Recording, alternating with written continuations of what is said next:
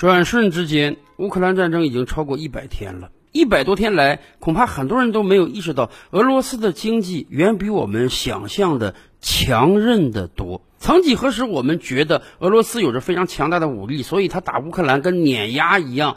然而，现在战场的进程并没有让我们看到俄罗斯的武力有这么大的优势。但是反过来讲，在经历了西方世界上万项经济制裁之后，俄罗斯的经济不但没有崩溃，俄罗斯本币卢布的币值却已经达到了两年来的高峰。前两天，俄罗斯财政官员甚至说，三月份、四月份，俄罗斯中央财政有了比以往更多的盈余。是的，一方面战争在打，每天都在烧钱；另一方面，俄罗斯赚的钱反而越来越多了。原因很简单，因为俄罗斯有能源。俄罗斯是世界上数一数二的天然气出口国和石油出口国。战争打响之后，西方经济制裁到来之后，国际能源价格飙升。以往过去两年，国际石油价格长期在低位徘徊啊，最低的时候每桶石油大概只有三四十美元一桶。那个时候就有经济学家预测说，如果国际油价能够回到九十美元的高位，那么俄罗斯一年可能能多赚五百亿美元以上。大家看看现在国际油价都飙升到什么状态了，而且这还只是一个开始，因因为欧盟已经通过相关的决议了，他们未来真的要拒买俄罗斯的石油，那么这将会使得国际油价进一步飙升，甚至达到一百五十美元一桶、两百美元一桶。那么俄罗斯能赚多少钱呀？波兰总理前两天甚至说啊，他能不能想一个办法，拒绝让欧洲以外的国家去买俄罗斯的石油？这可能吗？这简直天方夜谭啊！咱们都甭说别的国家，就说跟美国相对还比较友好的印度，这几个月以来一直在狂买俄罗斯的石油，甚至达到了去年同期的二十五倍之多。为什么？因为俄罗斯给印度打折呀，你只要跟俄罗斯友好，人家就可以比较便宜的卖给你石油，这个便宜他不占白不占啊。所以，俄罗斯的石油和天然气保证了它经济的强韧，保证了卢布币值的稳定，保证了俄罗斯经济不会在美国的制裁之下崩溃。然而，俄罗斯除了能源之外，人家还有一样武器，那就是粮食。乌克兰本来就是欧洲的大粮仓。俄罗斯近些年来农业更是极其发达，所以俄乌两国在过往这些年向世界各地出口了不少粮食。然而，这个仗一打起来之后，不但能源价格会飙升，粮食价格它也会飙升啊！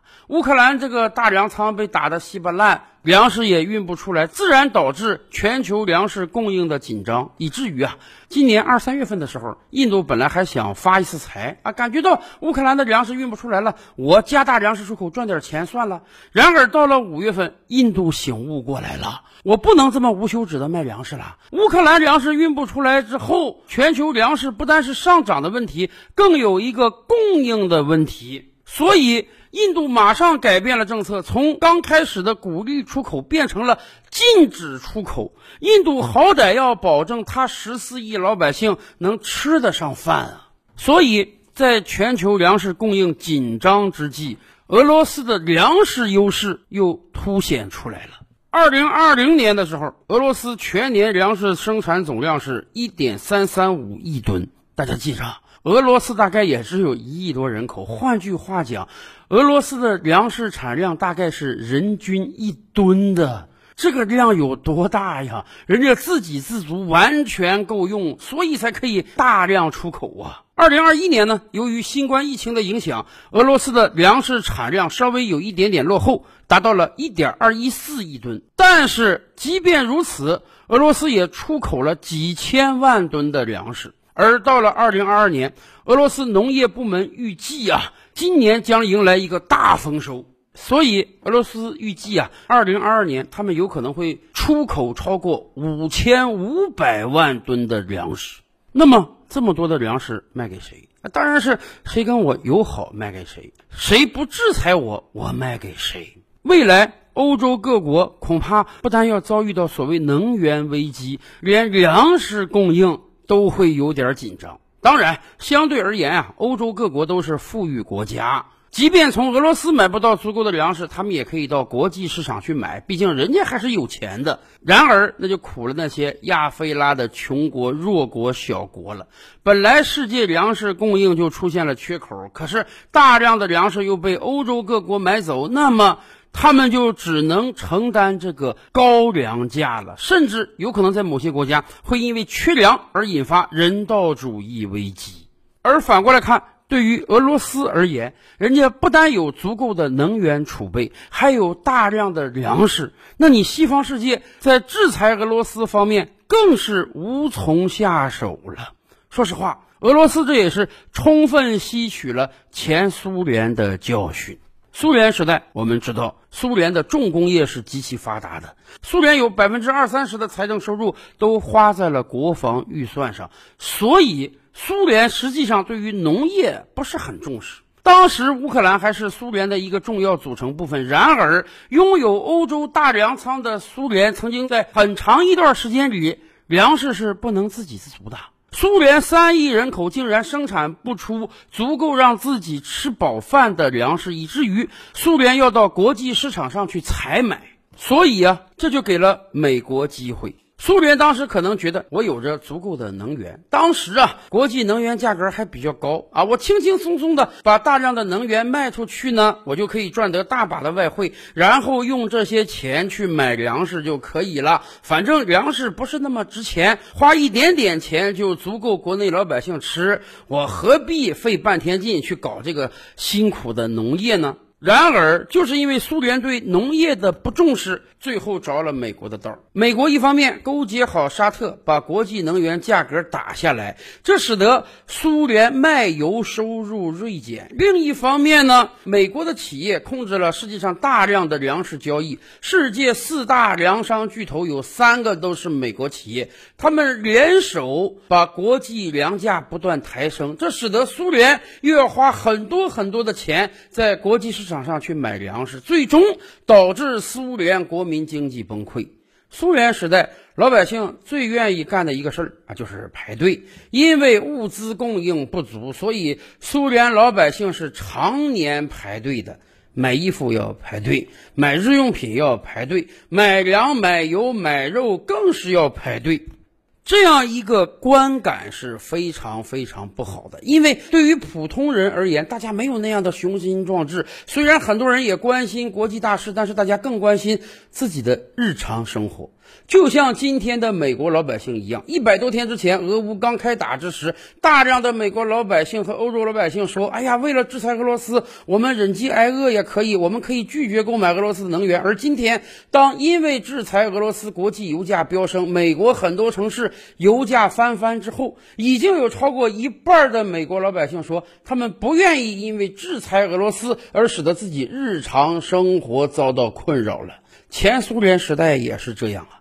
虽然明面上苏联是世界两强之一，拥有着大量的军队，拥有着上万枚的核弹头，但是由于在经济上着了美国的道，自己农业落后，国际油价又低，苏联国民经济处于崩溃边缘，所以大量的苏联老百姓对当时的政府不满。因此，当苏联解体之时，竟没有多少人感觉到失落，而这一次不一样了。俄罗斯已经充分地吸取了苏联的教训。过去十年以来，俄罗斯逐步加大了对于农业的投入，所以俄罗斯粮食产量是逐步提升的，早就达到了自给自足的状态。而且这些年，俄罗斯不断的大量的向海外出口粮食。或许啊，因为粮价比较便宜嘛，大量出口也赚不了多少外汇，不像说卖石油、卖天然气赚的那么多。但是这对于俄罗斯而言是很重要的，因为在这个世界上，真正只有能源和粮食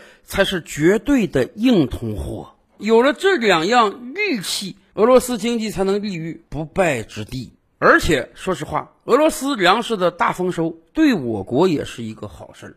虽然我国。一直维持着主粮的自给自足，但是随着我们经济水平的不断提升，老百姓荷包的丰厚，我们是要大量的进口粮食、进口水果来改善我们的生活的。这些年来，我们大量的从美国进口大豆，从泰国进口榴莲，从巴西进口车厘子，从俄罗斯进口海产品。不是说我们国内生产不了这么多，而是说我们要通过进口改善老百姓的生活，尤其是在和俄罗斯的农业贸易上。从五年前的二十多亿美元到今天的五十多亿美元，平均每年都有接近百分之二十的增长。而未来俄罗斯农业的大丰收，中俄之间的双边贸易一定会进一步增长的。这对俄罗斯而言是增加了一块外汇收入来源，而对我国而言，这也等于构建了我们未来的粮食安全。我们一方面主粮能够达到自给自足，另一方面，我们从全球各个地方进口，从来不把鸡蛋放到一个篮子上。那么，即便某一个地方出现了战乱灾荒，对我国而言，我们也是完全不担忧的。就像美国有的经济学家指出的那样，大家知道吗？我国今天拥有着世界超过一半以上的粮食储备。作为一个十四亿人口的大国，我们什么时候都无比重视粮食的安全。而很显然，未来几年，俄罗斯和欧洲的关系会越来越坏。人家欧洲连俄罗斯的能源都不打算买了，未来很有可能俄罗斯的化肥、俄罗斯的粮食通通也不进口。那么，俄罗斯是需要找到一块市场的。我国广袤的市场当然可以承接下俄罗斯这大量的粮食产能，而且。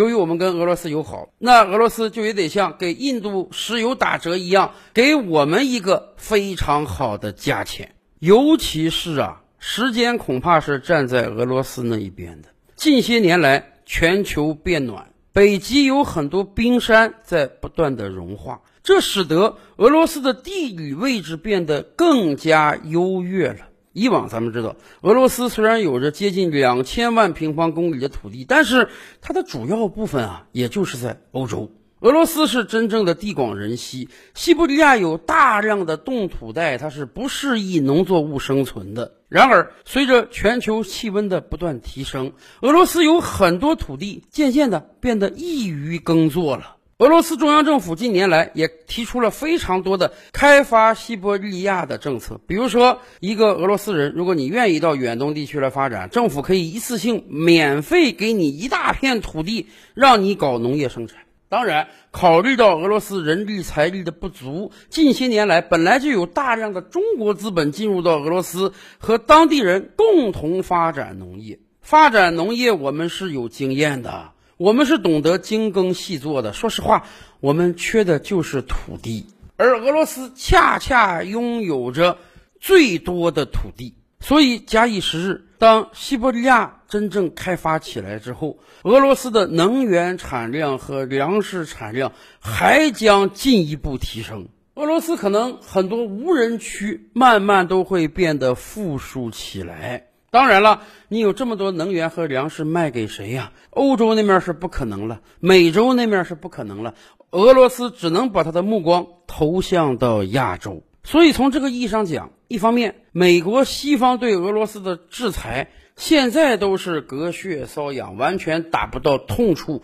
未来恐怕他们这个制裁效果将更加有限，因为人家俄罗斯的能源和粮食产量会进一步提升。而另一方面，俄罗斯这么多的能源和粮食只能卖向亚洲，这将使得俄罗斯和周边国家的关系更加紧密。所以，世界能源格局和粮食格局乃至经济格局的重大变化，恐怕就在此刻了。照吕拍案，本回书着落在此。欲知大千世界尚有何等惊奇，自然是且听。下回分解。